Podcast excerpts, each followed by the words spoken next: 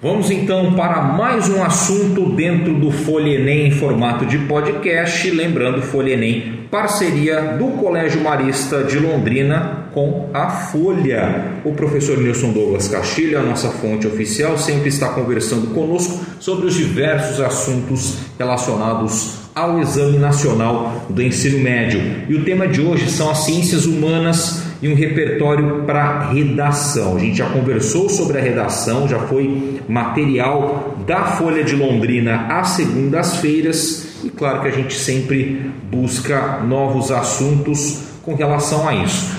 Professor, obrigado pela sua atenção de sempre conosco e eu percebo que as ciências humanas ela, ela está praticamente em todos os cadernos, né? assim como nós conversamos sobre a matemática também, né? a matemática e a gramática ali são o básico, são a estrutura, é a pedra fundamental quanto a isso. Mas de que forma que essas ciências humanas atravessam esses temas e qual a relação que elas têm com a redação que é aí temida por muitas pessoas? É, nós temos na redação grandes eixos para você colocar um tema. Então você tem o eixo político, é, que não fala de partidarismo, mas sim de posicionamento, questão do cidadão, sua civilidade.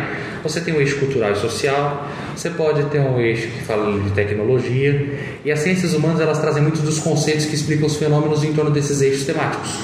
Então você pega lá um eixo cultural. Eu vou falar sobre preconceito. Você tem fato social que traz Emily Durkheim lá na sociologia. Se você vai falar a respeito da questão da tecnologia, muito disso pode ser explicado pelo período da Guerra Fria, pela corrida armamentista, pela corrida tecnológica que teve naquele período, que se explica pela geografia. Então, as ciências humanas elas trazem muitas explicações e muitas teorias que embasam os fenômenos que acontecem na sociedade. Então, por isso que elas dificilmente são deixadas de lado. E quando bem trabalhadas, elas podem ser um argumento valioso para a redação. Só tem de tomar cuidado porque elas acabaram virando modinha. Em que em sentido? redações. Então, por exemplo, um aluno começa a criar redação por meio de decoreba. E esse decoreba é assim: eu vou ver como é que eu posso encaixar Platão em qualquer tema que eu use. Dá uma forçação de barra. Eu vou ver qualquer redação que eu possa usar Aristóteles. Qualquer redação que eu possa usar a questão da geografia, é o crescimento demográfico. Então, ele cria regrinhas para o dia a dia dele e para o texto dele, como se qualquer concepção das ciências humanas pudesse ser facilmente aplicável em qualquer fenômeno social. Como o mito da caverna. Exatamente, o mito da caverna. Então Platão explica tudo. Então, Platão é o mito da caverna, vou colocar ali. Fica uma forçação de barra muito grande. E como as ciências humanas elas permitem que se escreva bastante, então daí causa a falsa impressão de que usei um termo legal, frases longas e o texto ficou bonito. Mas não tem embasamento nenhum. Então precisa tomar muito cuidado em não deixar as ciências humanas serem um pretexto. Oh, só porque eu assisti Aristóteles, eu sou inteligente, meu texto tem fundamento. Não necessariamente. Tem que tomar muito cuidado. E os corretores acreditam muito atentos a isso também, né? Sim. Eles estão até, vamos pegar um contexto de pandemia, eles estão vacinados Sim, contra isso. Né? com certeza. A gente já sabe algumas coisas que são muito próprias. Então você já citou uma, Platão ali, teoria da caverna. A gente já sabe que alguns nomes muito fortes vão aparecer. Só que ninguém opta por pegar o Foucault, por exemplo. Ninguém ousa pegar Foucault na filosofia por saber da profundidade com que ele trata os assuntos. Ninguém pega Nietzsche. Pega aqueles que são mais básicos e que todo mundo já ouviu falar: Platão, Aristóteles, Sócrates. Então pega estes que trazem ali uma concepção mais geral dos campos filosóficos, ou pega sociólogo, Marx. Marx é o supra-sumo da sociologia e é o que é mais difundido. Mas ninguém pega ali outros sociólogos, Max Weber, Emily Durkheim, são aqueles que realmente sabem como aquela concepção preconizada por esses sociólogos pode ser colocada ali. Ou alguns fazem o quê? Viu o nome de um autor famoso no meio da prova de ciências humanas e um trecho no item da prova de ciências humanas. Vai lá e copia do texto do item. Isso não é válido. Eu tenho que trazer coisas novas. Se eu pegar trecho do texto, seja dos textos de motivação da prova de redação, como os do, dentro do caderno da prova, meu argumento vai ser invalidado. Em nenhum caso é positivo utilizar nem para ter como base, talvez, para relembrar, para buscar um gancho ali, para colocar Se eu trouxer uma informação nova com base naquilo que eu tirei da prova, ok. Agora, se eu ficar só por aquilo mesmo, a mesma informação que já estava naquele texto, isso mostra que não tem informatividade nenhuma e não tem autoria. Tem que ter um apoio. Pode, pode, ser usado como um apoio, mas Pode. apenas para puxar um gancho. Exatamente, exatamente, mas ele não deve ser o ponto principal do seu texto, porque mostra falta de repertório e falta de argumentação. Nesse caso, professor, por exemplo, é, é, é melhor nem citar, sim, ah, tem Platão, tem Aristóteles, tem Karl Marx. Nesse caso, se for para ficar nesse mais do mesmo, ou talvez citar o, o, filósofo, o sociólogo, mas ficar raso, é melhor nem citar, nem citar nomes e talvez tentar explicar de uma maneira indireta? Se você tiver uma outra estratégia de argumentação, sim. Então, por exemplo, se eu tiver uma argumentação por dados, se eu tiver uma argumentação por causa e consequência, ao invés de trazer uma citação de autoridade, como de Aristóteles, de Platão, é melhor fazer isso. Agora, se o mais do mesmo couber no seu texto e der força a ele, pode utilizá-lo. O problema é você querer, vou usar uma expressão antiga, querer encher linguiça. Então, estou ali só inventando, floreando para parecer que meu texto tem uma argumentação que eu tenho informação, mas elas estão soltas, não tem nada articulado uma com a outra. Entendi. Existe, por exemplo, um conceito do capitalismo, mas eu não quero usar o Karl Marx, mas eu consigo explicar. Ok. Sim. Agora, se eu precisar citar ele. Exato.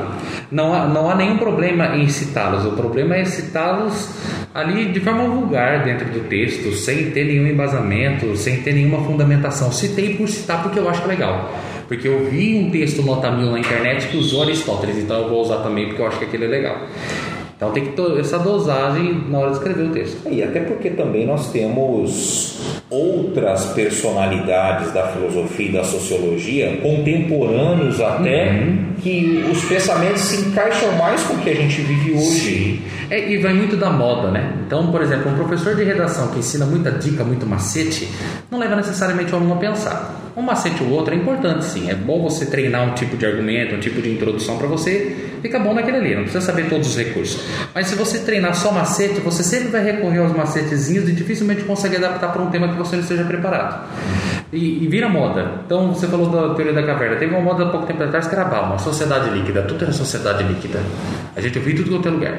Aí há pouco tempo atrás, agora, tudo que se falava de educação ou algo relacionado às nossas vivências, ou era carnal ou era Cortella. Cortella. É um ou outro. E agora Paulo Freire está voltando. Agora também, é freiriano. Né? Então agora. Então assim, tem que tomar muito cuidado com as modas. Nenhuma das falas, nenhuma das reflexões desses profissionais de forma alguma é invalidada.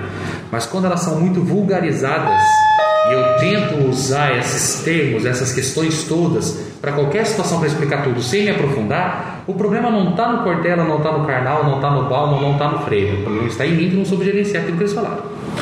E isso expõe também uma falta de raciocínio crítico, né? Com certeza, e falta de repertório. A pessoa não leu, ela só ouviu aquilo que está aí na moda e eu vou colocar no papel. Porque falta repertório, é essa a impressão que dá. Então, por exemplo, se a gente pegar o que está acontecendo lá no Afeganistão, você não precisa ser um profundo conhecedor do, do Talibã ou do extremismo ou do dessa religiosidade que eles acabam utilizando é, para ter ações mais duras. Você não precisa ser um expert nisso, mas você entender qual que é a crise geopolítica que está acontecendo Exatamente. lá no Oriente Médio e todos os fatos que levaram aquilo, você desenvolve o seu raciocínio crítico e você consegue talvez fazer paralelo com outras questões sociais mais próximas aqui do Brasil, por e exemplo. Veja, e veja, é uma crise de anos, não é de agora. É mais um episódio dessa crise. Então, o aluno, ele, se ele quiser falar a respeito desse assunto, ele vai atrás, ele vai pesquisar, ele vai olhar, entender todo o histórico que existe por trás disso. O porquê, aí você pega lá na geografia, por que, que aliados dos Estados Unidos tomam determinada posição, porque a antiga União Soviética, agora a Rússia, todos aqueles países tomam determinada posição, isso tudo se explica lá desde o período da Guerra Fria, final da Segunda Guerra Mundial também, que já começou a delimitar essa polarização que existia nos poderes mundiais. Então o aluno ele precisa fazer toda essa retomada na cabeça dele, fazendo essa articulação com aquilo que ele viu na escola e aquilo que está acontecendo hoje. É muito importante. É, é, é, o, é, o, é a peça que falta e que às vezes na sala de aula, só pelos ensinamentos do, do, dos professores, não é o necessário, é a iniciativa do aluno também. Exatamente. O professor tem que fazer mediação, mas o aluno também tem que fazer a parte dele. É, é uma via de mão dupla. O professor tem que ir costurando esses fatos, tem que ir trazendo a força ali, mas o aluno também precisa estudar e ficar atento com as informações que são apresentadas a ele. Que são aquelas atualidades que a gente sempre conversou, é, da forma com que tal veículo aborda Isso. aquele conteúdo. Uhum. Isso mesmo. Ciências humanas. Mais algum ponto, professor? É, só reiterar o que eu já havia falado. Não use as ciências humanas como modinha. Use ela a seu favor se você souber trazer uma informação nova e com autoria para o seu texto. Não é proibido usar Platão, Aristóteles, Teoria da Caverna, nem Bauman, desde que esses estejam adequados ao tema e ao argumento que você quer construir. Muito bem, a gente encerra mais um FolhaCast aqui com o professor Nilson Douglas Castilho, do Colégio Marista de Londrina. Então, na próxima semana, a gente tem assunto novo para você que está nos acompanhando, tanto no, nos podcasts da Folha de Londrina, como também na versão online impressa do Folha Enem. Um grande abraço a todos vocês.